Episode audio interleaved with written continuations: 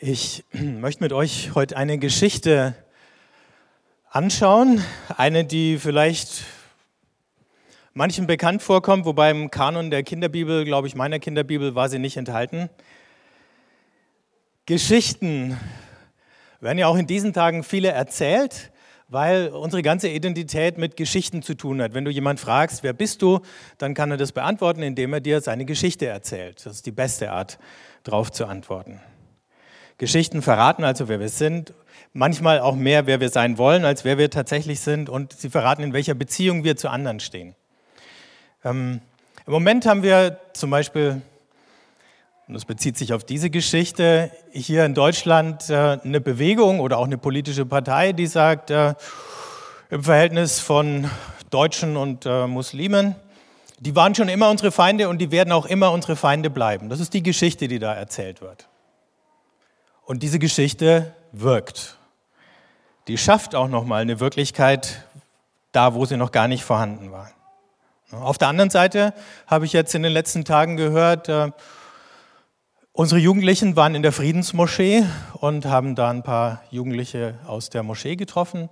Und es war eine schöne und offene und intensive Begegnung nach allem, was ich gehört habe, wo sie sich ausgetauscht haben über ihren Glauben. Und diese Geschichte von Isaac und Ismael ist die, die das Verhältnis dieser abrahamitischen Religionen ein bisschen einfängt oder von da aus entwickelt sich alles. Deswegen ist es auch eine viel diskutierte und umstrittene Geschichte. Denn dieses Verhältnis der unterschiedlichen Religionen zueinander ist ja einerseits eins der Verwandtschaft und andererseits eins der Konkurrenz. Immer der jeweils Jüngere ähm, möchte den jeweils Älteren überflügeln. Die Christen, die Juden und dann die Muslime, die Christen und die Juden. Und sagen, jetzt haben wir noch mehr Wahrheit oder jetzt haben wir es wirklich verstanden. Von daher haben sich an dieser Geschichte schon immer ganz viele Konflikte entzündet, aber möglicherweise hilft uns diese Geschichte, wenn wir sie genau lesen, auch nochmal zu einer Lösung.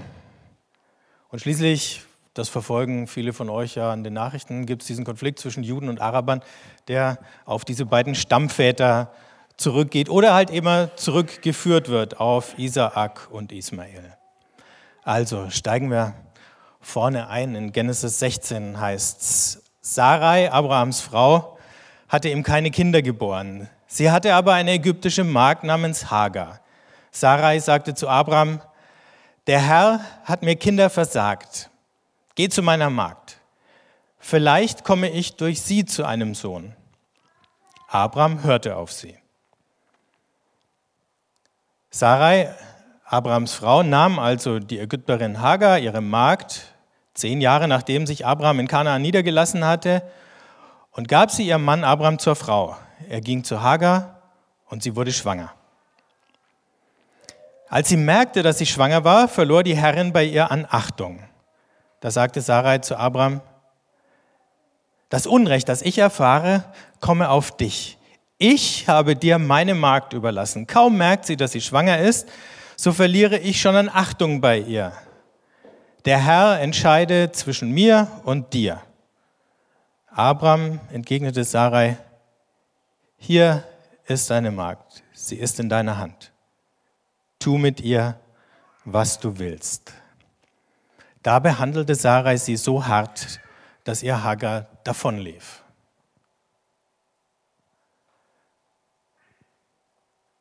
Was für ein Drama. Wo anfangen?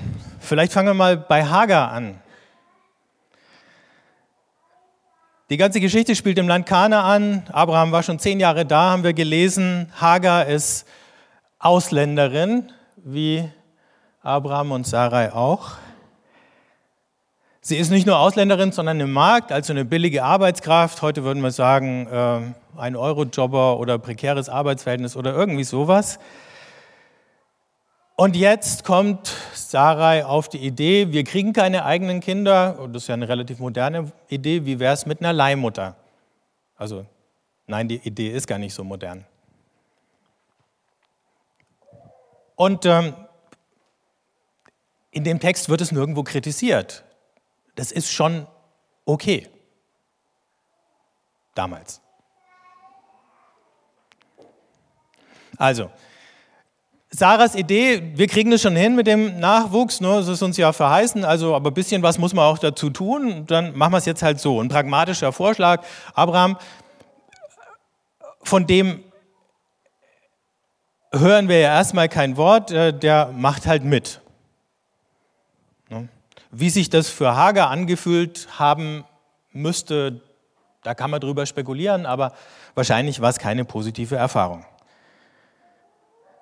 Aber immerhin, sie wird schwanger und dann hat sie was, was ihre Herrin nicht hat. Das wertet sie dann auf, denn der Sohn ist ja dann der Erbe, der Erstgeborene von Abraham. Und sofort wittert Sarah die Konkurrenz und äh, reagiert feindselig und sagt, so, jetzt ist mir Unrecht geschehen. Kein Wort davon, dass es ihre Idee gewesen ist. Der Herr entscheidet zwischen dir und mir. Er klagt Abraham an und der sagt, der einfachste Weg, sich aus der Affäre zu ziehen, naja, dann mach, was du denkst mit der Frau. Und die wird dann, das wäre unsere Sprache heute, gemobbt. Hagar wird gemobbt von ihrer Chefin. Und irgendwann sieht sie kein Land mehr und sie flüchtet. Sie flieht in die Wüste, das habe ich dann nicht mehr vorgelesen. Und dort begegnet ihr ein Engel und der Engel rettet ihr das Leben und sagt, sie soll wieder zurück. Und sie geht dann auch wieder zurück und dann wird es spannend, was dann passiert. Ismael wird geboren.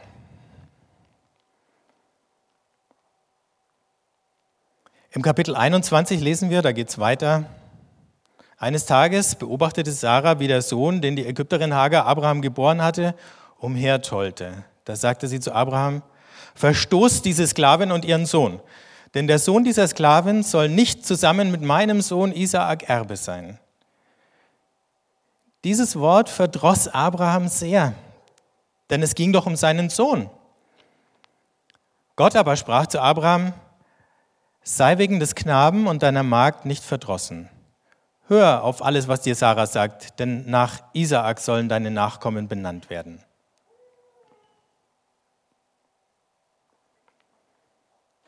Sarah, wir haben es ja in der ersten Episode schon ein bisschen gemerkt, ist launisch, sie ist misstrauisch.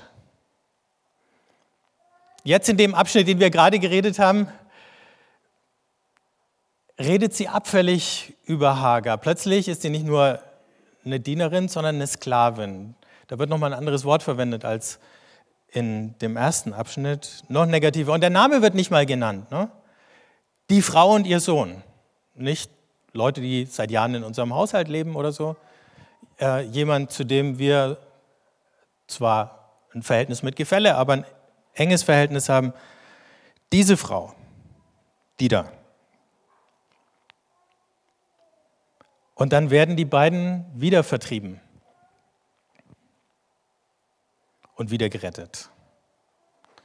Aber in dieser ganzen Episode kommt Sarah jetzt nicht so richtig gut weg. Und bei Abraham stellen wir fest, dass er Sarah gegenüber, klar, der befindet sich jetzt in der Zwickmühle zwischen den beiden Frauen und den beiden Söhnen dass er Sarah gegenüber stumm und passiv ist. Und dann sagt Gott auch, also gut, du machst jetzt einfach, was Sarah sagt. Klammer auf, um den Rest kümmere ich mich dann schon. Und jetzt gibt es zwei Kapitel im ersten Buch Mose, die stehen direkt hintereinander und in jedem Kapitel verliert Abraham einen Sohn oder er droht einen Sohn zu verlieren. Erst Ismael im Kapitel 21, dann Isaak mit der Opferung im Kapitel 22. Und diese beiden Kapitel könnten nicht unterschiedlicher sein, was den Abraham angeht. Denn im ersten Teil, im ersten Kapitel, wenn es um Ismael geht, sieht man, wie der Abraham leidet. Und wir haben es ja gerade gelesen. Das bringt ihn furchtbar unter Druck. Und wenn ihr euch erinnert, viele kennen ja die Geschichte aus der Opferung Isaaks, dann fragt man sich immer, hat der Abraham überhaupt irgendwelche Gefühle gehabt? Es kommt, es wird kein Gefühl beschrieben. Abraham funktioniert einfach in dem Kapitel, aber es, man kann nur raten oder spekulieren. Ne? Aber hier, da ist plötzlich ganz, ganz viel Gefühl drin, was Ismael angeht. Und nicht nur von Abrahams Seite. Denn wir sehen viermal, wie Gott davon spricht in dieser Ismael-Geschichte, dass er Ismael segnet. Zweimal zu Hagar, zweimal zu Abraham. Das erste Mal steht in Kapitel 16, da spricht der Engel des Herrn zu Hagar, deine Nachkommen will ich so zahlreich machen, dass man sie nicht zählen kann. So Schriftgelehrte, da klingelt es natürlich sofort, das habe ich doch schon mal gehört, so viele Nachkommen, dass man sie nicht zählen kann, wie Sand am Meer, wie die Sterne am Himmel. Das ist fast die gleiche Verheißung. Ein Kapitel später zu Abraham, auch was Ismael angeht, erhöre ich dich. Ja, ich segne ihn, ich lasse ihn fruchtbar und sehr zahlreich werden. Zwölf Fürsten wird er zeugen und ich mache ihn zu einem großen Volk. Höher, großes Volk. Zwölf Fürsten. Dass da die Zahl zwölf erscheint, ist wahrscheinlich kein Zufall. Im Kapitel 21, kurz nachdem Gott zum Abraham gesagt hat, also äh, lass Ismael und Hagar ziehen, sagt er zu ihm, aber auch den Sohn der Magd will ich zu einem großen Volk machen, weil auch er dein Nachkomme ist. Und ein paar Verse weiter im gleichen Kapitel was hast du, Hagar? Fürchte dich nicht. Gott hat den Knaben dort schreien gehört, wo er liegt. Steh auf, nimm den Knaben und halt ihn fest an der Hand, denn zu einem großen Volk will ich ihn machen.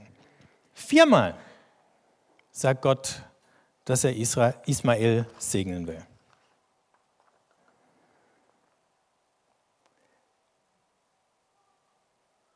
Spannend. Und jetzt bekommt die Geschichte noch ein ganz unerwartetes Ende. Im 25. Kapitel vom Buch Genesis ist davon die Rede, wie Abraham stirbt. Und als er stirbt, begraben ihn seine beiden Söhne, Isaak und Ismael, gemeinsam in der Höhle Machpelah.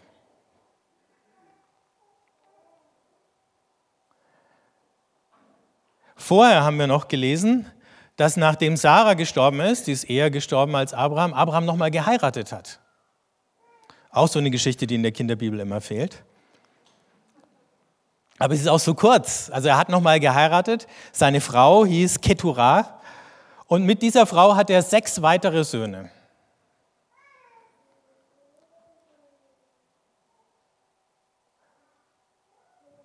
Und dann noch eine dritte Beobachtung. Isaak lebt nicht da, wo Abraham und Sarah gelebt haben, nämlich in Hebron oder Mamre, da wo heute die Abraham-Moschee steht und das immer noch ein großer ähm, Ort des Konflikts, gerade zwischen Juden und Muslimen ist. Isaac lebt nicht da, sondern er lebt weiter im Süden, im Negev, in einem Ort, der heißt Be'er Lachai Roy oder Roi. Und wenn man dann nachschlägt und sich fragt, warum lebt Isaak an dem Ort, dann stellt man fest, dieser Ort war der Ort, wo Gott im Kapitel 16 zu Hagar gesagt hat, sie braucht keine Angst zu haben und er wird ihr und das Leben ihres Sohnes retten. Also Abraham, äh, Isaak lebt an dem Ort, wo Hagar war. Kann das Zufall sein? Die rabbinischen Ausleger waren jedenfalls der Meinung, es ist kein Zufall. Und sie haben sich lang den Kopf darüber zerbrochen, wie das sein kann. Also Abraham wird von beiden Söhnen begraben, Isaak lebt an dem Ort, der eigentlich Hagar zugeordnet ist. Ähm, Abraham hat nochmal geheiratet. Und wir wissen ja, dass Abraham noch zu Lebzeiten einen Boten ausgesandt hat, der eine Frau für Isaak suchen musste und auch gefunden hat. Und dann haben sie sich lange die Köpfe zerbrochen und haben gesagt, das kann doch nur eins bedeuten. Diese Frau, die hier mit Keturah genannt ist, ist niemand anders als Hagar. Abraham hat für seinen Sohn eine Frau gesucht Und sein Sohn hat, nachdem Abraham verwitwet war, für Abraham eine Frau gesucht.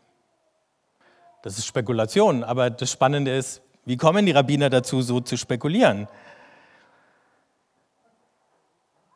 Weil sie der Meinung waren, in dieser Geschichte war noch was offen. Irgendwie war das noch nicht rund. Und jetzt, am Ende von Abrahams Leben,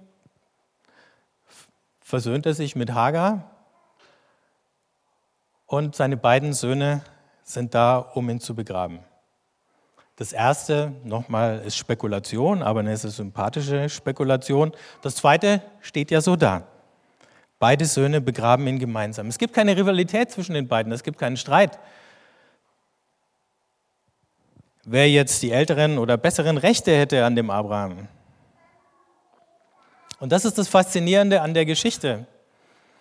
Vordergründig haben wir eine Geschichte, in der der eine erwählt und der andere verstoßen wird. Die erste Überraschung in dieser Geschichte ist die, dass ganz anders als im alten Orient sonst nicht der Ältere, der Größere und der Stärkere erwählt und der Jüngere oder Schwächlichere und Geringere den Kürzeren zieht, sondern umgekehrt. Und das ist ja so ein Muster, was sich im Alten Testament mit den ganzen Erwählungen immer durchzieht, dass Gott den erwählt, der wir, auf natürlichem Wege überhaupt keine Chance gehabt hätte, in dieser Welt zu irgendwas zu kommen. Das kehrt aber irgendwie die Art zu denken völlig um, die damals dominiert hat. Die zweite Überraschung in dieser Geschichte, sozusagen die Geschichte hinter der Geschichte ist, dass die Erwählung des einen, nämlich des Isaak, nicht bedeutet, dass der andere verstoßen ist. Die bedeutet nicht, dass er ein Feind ist. Die bedeutet nicht, dass er Konkurrent ist, der bekämpft oder ausgetrickst werden muss. Auch Ismael wird gesegnet. Und weil die Rabbis das so gut verstanden haben, haben sie sich so viel Gedanken über die beiden Mütter gemacht und haben überlegt, ob die Geschichte nicht auch zwischen Abraham und Hagar noch einen guten Ausgang hatte. Was sie damit aber auch gesagt haben, ist, dass es eben möglich ist, versöhnt miteinander zu leben. Das ist die Botschaft von der Geschichte. Und das ist die Botschaft, die wir uns zu Herzen nehmen können und vielleicht auch müssen, weil so viele andere Geschichten erzählt werden. Geschichten, die Misstrauen wecken, die die Feindschaft vertiefen. Geschichten, die den anderen nicht mehr den Menschen sehen, sondern den da.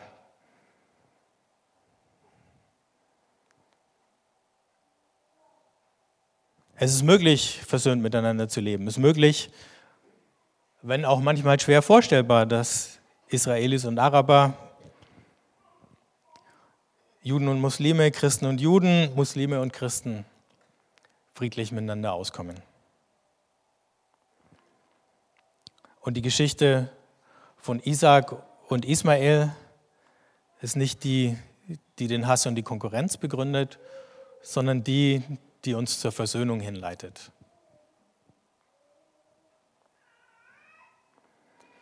Die Unterschiede bleiben, aber sie hören auf zu trennen, zu spalten. Vor ein paar Wochen gab es in Rom ein Treffen von Papst Franziskus mit einer ganzen Reihe von islamischen Würdenträgern und am Ende hat der Papst von den Muslimen als Brüdern gesprochen. Das ist sozusagen das Gegenprogramm ähm, zu den Rechten. Und er hat einen guten biblischen Grund. Zum Beispiel diese Geschichte. Vielleicht fühlt es sich manchmal wirklich nur an wie Halbbrüder, aber immerhin. Da ist viel gemeinsam. Und was gemeinsam ist, ist vor allen Dingen das, dass Gott alle Menschen mit dieser Liebe und dieser Fürsorge anschaut. Das ist das, was den Unterschied macht. Das ist ja Gott, der so einen zarten Blick auf Hagar und Ismael hat und natürlich auch auf Abraham und Sarah und Isaac. Gott ist der, der die Gegensätze überbrückt. Wenn er sie überbrückt, dann ist es gut, wenn wir uns ihm anschließen.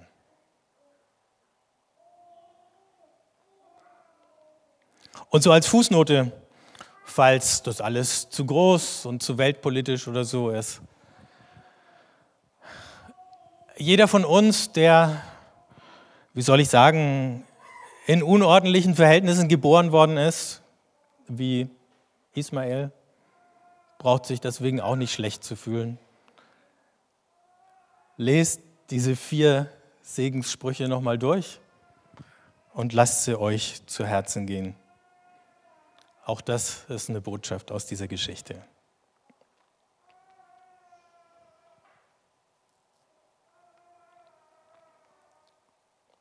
Ich würde gern beten und wenn ihr möchtet, steht ruhig auf dazu.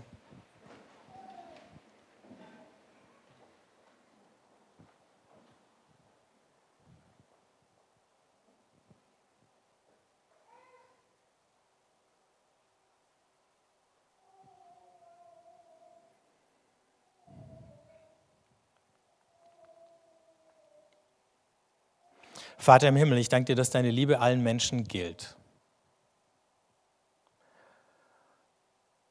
Dass sie nicht begrenzt ist, dass es keine Beschränkung gibt und wir nicht Angst haben müssen, dass wir nicht genug davon bekommen, wenn jemand anders auch davon bekommt.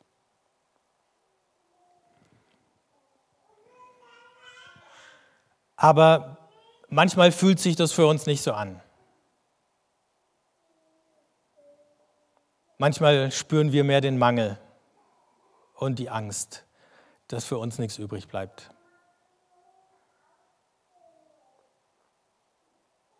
Hilf uns, das zu überwinden.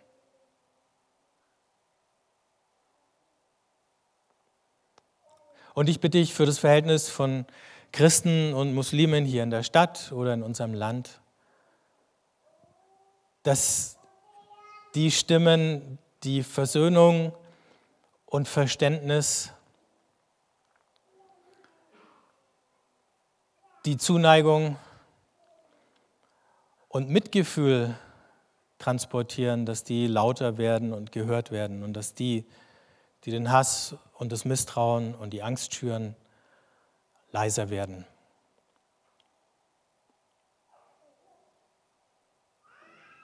Und wir bitten dich, für die Kriege, in denen Religion eine Rolle spielt, in die sie verwickelt ist, dass die glauben, egal zu welcher Religion sie gehören, ihr Mandat zum Frieden entdecken und nutzen und dem Frieden dienen. Amen.